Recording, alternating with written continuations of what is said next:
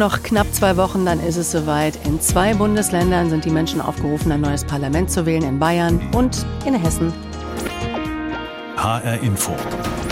Hessen hat die Wahl. Und bei uns kämpfen die Parteien um die Stimmen von rund 4,3 Millionen Wahlberechtigten. Wir hier in HR Info haben die sechs Spitzenkandidatinnen und Kandidaten der im Landtag vertretenen Parteien zu uns ins Studio eingeladen und alle haben zugesagt, was natürlich sehr schön ist. Gestern konnten wir mit der SPD-Spitzenfrau sprechen, mit der Bundesinnenministerin Nancy Faeser. Und heute Morgen kam Tarek Al-Wazir, grüner Wirtschafts- und Verkehrsminister, also Superminister eigentlich in Hessen, außerdem Vizeministerpräsident und das bald schon zehn Jahre lang. Ich habe ihn gefragt, das Vize vom Ministerpräsident würden Sie gerne streichen und Ihrem Chef Boris Rhein von der CDU gern das Amt streitig machen. Glauben Sie noch dran? Ja, bei der Wahl ist alles drin. Äh, die Bürgerinnen und Bürger werden sich entscheiden am 8. Oktober. Und äh, dann ist die spannende Frage, wem trauen Sie am ehesten zu, das Land in eine gute Zukunft zu führen? Ja. Zukunftsfähige Entscheidungen zu treffen. Und dann werden wir sehen, was die Bürgerinnen und Bürger entscheiden. Und dann müssen wir das alle akzeptieren und gucken, was wir alle draus machen. Die Gegenwart ist schwierig, die Zukunft wird wahrscheinlich noch schwieriger. Es sind harte Zeiten für alle, von Hessen bis zur ganzen Welt. Ministerpräsident werden zu wollen, ist natürlich das eine. Das andere ist fast in dieser schlechten Weltlage noch fast dramatischer, denn wenn es für Sie doof läuft, dann äh, können Sie es diesmal, diesmal gewesen sein, sogar für Schwarz-Grün. Also wenn man sich die zweiten Plätze anguckt, weil die CDU ja doch auf Platz eins in den Umfragen natürlich recht safe ist mit 31 Prozent, aber auf Platz zwei kann es voll werden. Ne? Da tummeln sich SPD, Grüne und auch die AfD. Was wäre, wenn Sie sogar auf Platz vier hinter der AfD landen? Also ich glaube schon, dass äh, wir eine Wählerschaft haben in Hessen, die sehr genau weiß, dass man den Feinden der Demokratie keine Möglichkeit geben sollte. Und äh, das ist so einer der Punkte, wo es auch am 8. Oktober drum geht. Äh, ob am Ende diejenigen, die wissen, dass wir in einer liberalen Demokratie leben, die das gerne wissen, die wissen, was Rechtsstaat bedeutet, was auch eine offene Gesellschaft bedeutet, ob die wählen gehen. Und wenn die wählen gehen, dann wird das mit den AfD-Ergebnissen nicht so enden, wie man manchmal äh, das so denkt. Wir haben mhm. übrigens am Sonntag in Nordhausen gesehen, äh, in Thüringen, da hätten alle gedacht, äh, der AfD-Kandidat geht durch, aber die Zivilgesellschaft hat gesagt, nein, das wollen wir nicht. Und das ist schon einer der Punkte, wo ich äh, auf meine Hessinnen und Hessen setze, wenn ich das mal so sagen darf. Und ansonsten, ähm, ich bin jemand, der seit langen Jahren Landespolitik macht und ich werde auch am Montag nach der Wahl noch in Hessen sein. Ich werde nicht weglaufen, äh, egal wie die Wahl ausgeht. Und das, äh, den Rest haben die Hessinnen und Hessen in der Hand. Einiges ist aber auch schon, muss man trotzdem immer auf Berlin schauen, wenn wir auch die Landtagswahl anschauen. Also, dass die, die Grünen so verloren haben in der Zustimmung, liegt natürlich auch viel an der Ampel. Da müssen wir wahrscheinlich gar nicht groß drüber reden. Haben Sie Ihren Parteifreund Robert Habeck in Berlin auch mal angerufen und gesagt, Robert, danke für nix. Ihr mit eurer vermurksten Arbeit vergurkt mir hier den Wahlkampf? Nein, das hilft ja nichts. Äh, wir in Hessen haben immer anders regiert äh, als die Bundesregierung. Äh, es ist immer bei uns völlig klar gewesen, man kann nur miteinander regieren und nicht gegeneinander. Und äh, in Berlin sind es nun mal drei Parteien, das ist ein bisschen schwieriger. Und äh, wer da die größten Problembären sind, das ist ja auch bekannt. Ähm, das ist nicht Robert Habeck. Also an, an, dem Punkt muss ich einfach sagen, ich hoffe, die haben jetzt äh, mitgekriegt, dass es so nicht weitergeht, haben sich ja in Klausur getroffen in Meseberg, haben sich jetzt auf gute Punkte auch geeinigt. Mhm.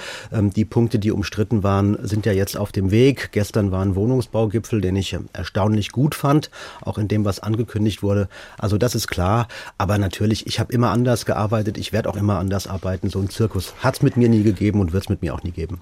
Sie sagen auch, Bundestagswahl und Landtagswahl sind zwei Paar Schuhe. Das ist sicher richtig. Aber wenn Sie schon ein paar Themen aufgezeigt haben, unterscheiden die Wählerinnen und Wähler da wirklich? Also was haben wir? Inflation, Migrationspolitik, Riesenthema, bezahlbare Wohnungen, auch Stichwort Wohnungsbaugipfel gestern. Fachkräftemangel, in den Schulen sieht schlimm aus, es gibt zu wenig Kita-Plätze. Das betrifft Hessinnen und Hessen ganz unmittelbar. Haben Sie nicht Sorge, dass Sie am 8. Oktober gerade dafür auf Landesebene die Quittung kriegen? Nein, im Gegenteil, weil wir ja äh, auf Landesebene eine gute Bilanz haben. Also wenn ich mir anschaue, dass äh, deutschlandweit die Zahl der Sozialwohnungen weiter sinkt, und zwar kräftig, und in Hessen jetzt seit zwei Jahren die Zahl der Sozialwohnungen wieder steigt. Auf sehr niedrigem Niveau. Naja gut, aber es ist eines von vier Ländern, wo es wieder steigt. Äh, und ein Teil der, der schlechten Laune kommt manchmal daher, dass wir auch gar nicht mehr in der Lage sind, unsere Erfolge wahrzunehmen. Und ich finde, dann sagen, wenn man sieht, dass es in Hessen eben anders läuft als woanders, dann spricht das eher dafür, ähm, da bin ich nun mal der zuständige zuständige Minister, dass wir hier gar nicht so schlechte Arbeit gemacht haben. Und so kann man das in den anderen Bereichen auch durchdeklinieren. Ich glaube daran, dass am Ende durch harte Sacharbeit und durch Ergebnisse in der Sache man Menschen auch überzeugen kann. Geräuschlos, das ist immer so das Wort, das man anwendet, wenn es um zehn Jahre oder bald zehn Jahre Schwarz-Grün in Hessen geht. Vielleicht ein bisschen zu geräuschlos für Ihre grüner Wählerschaft? Im Gegenteil. Äh, also äh, Sie haben ja gerade die Bundesregierung angesprochen, die ist nur sehr geräuschvoll, aber das Ergebnis ist nicht äh, gerade gut, was das Ansehen der Regierung angeht. Ich weiß, dass natürlich viele Leute fragen, wie kriegt ihr das eigentlich hin bei so unterschiedlichen Parteien wie CDU und Grünen? Und ja, wir sind sehr unterschiedlich und da rumpelt es auch mal.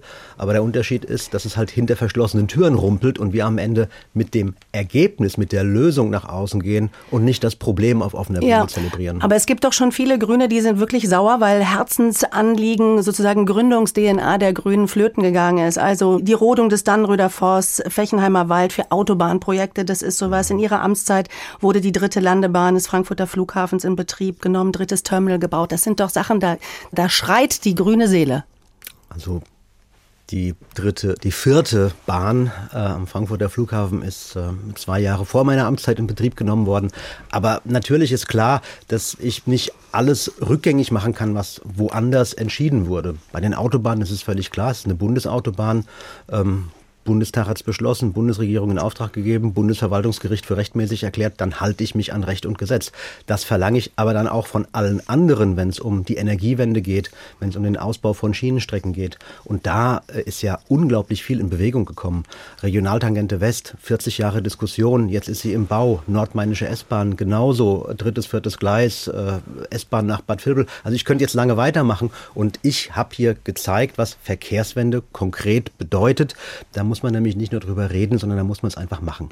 Es gibt aber auch nicht wenige, die sagen, naja, bei der Verkehrswende, ähm, Sie haben 19 äh, Radautobahnen geplant. Bislang ist aber nur an einer davon wirklich gebaut werden und die ist auch noch nicht mal fertig. Und auch so die, die Radschnellwege, das ist alles eine schwierige Sache und es geht nicht so wirklich voran. Herr Albasier, sagen Sie uns zum Schluss vielleicht noch mal gerade. Noch haben wir Schwarz-Grün.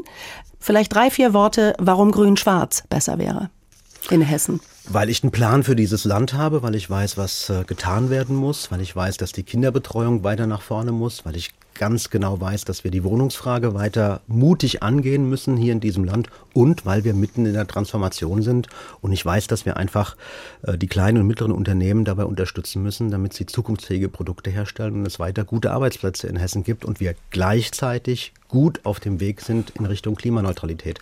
Das sind Punkte. Ich habe einen Plan für dieses Land und am Ende entscheiden die Hessinnen und Hessen, wem sie das am ehesten zutrauen.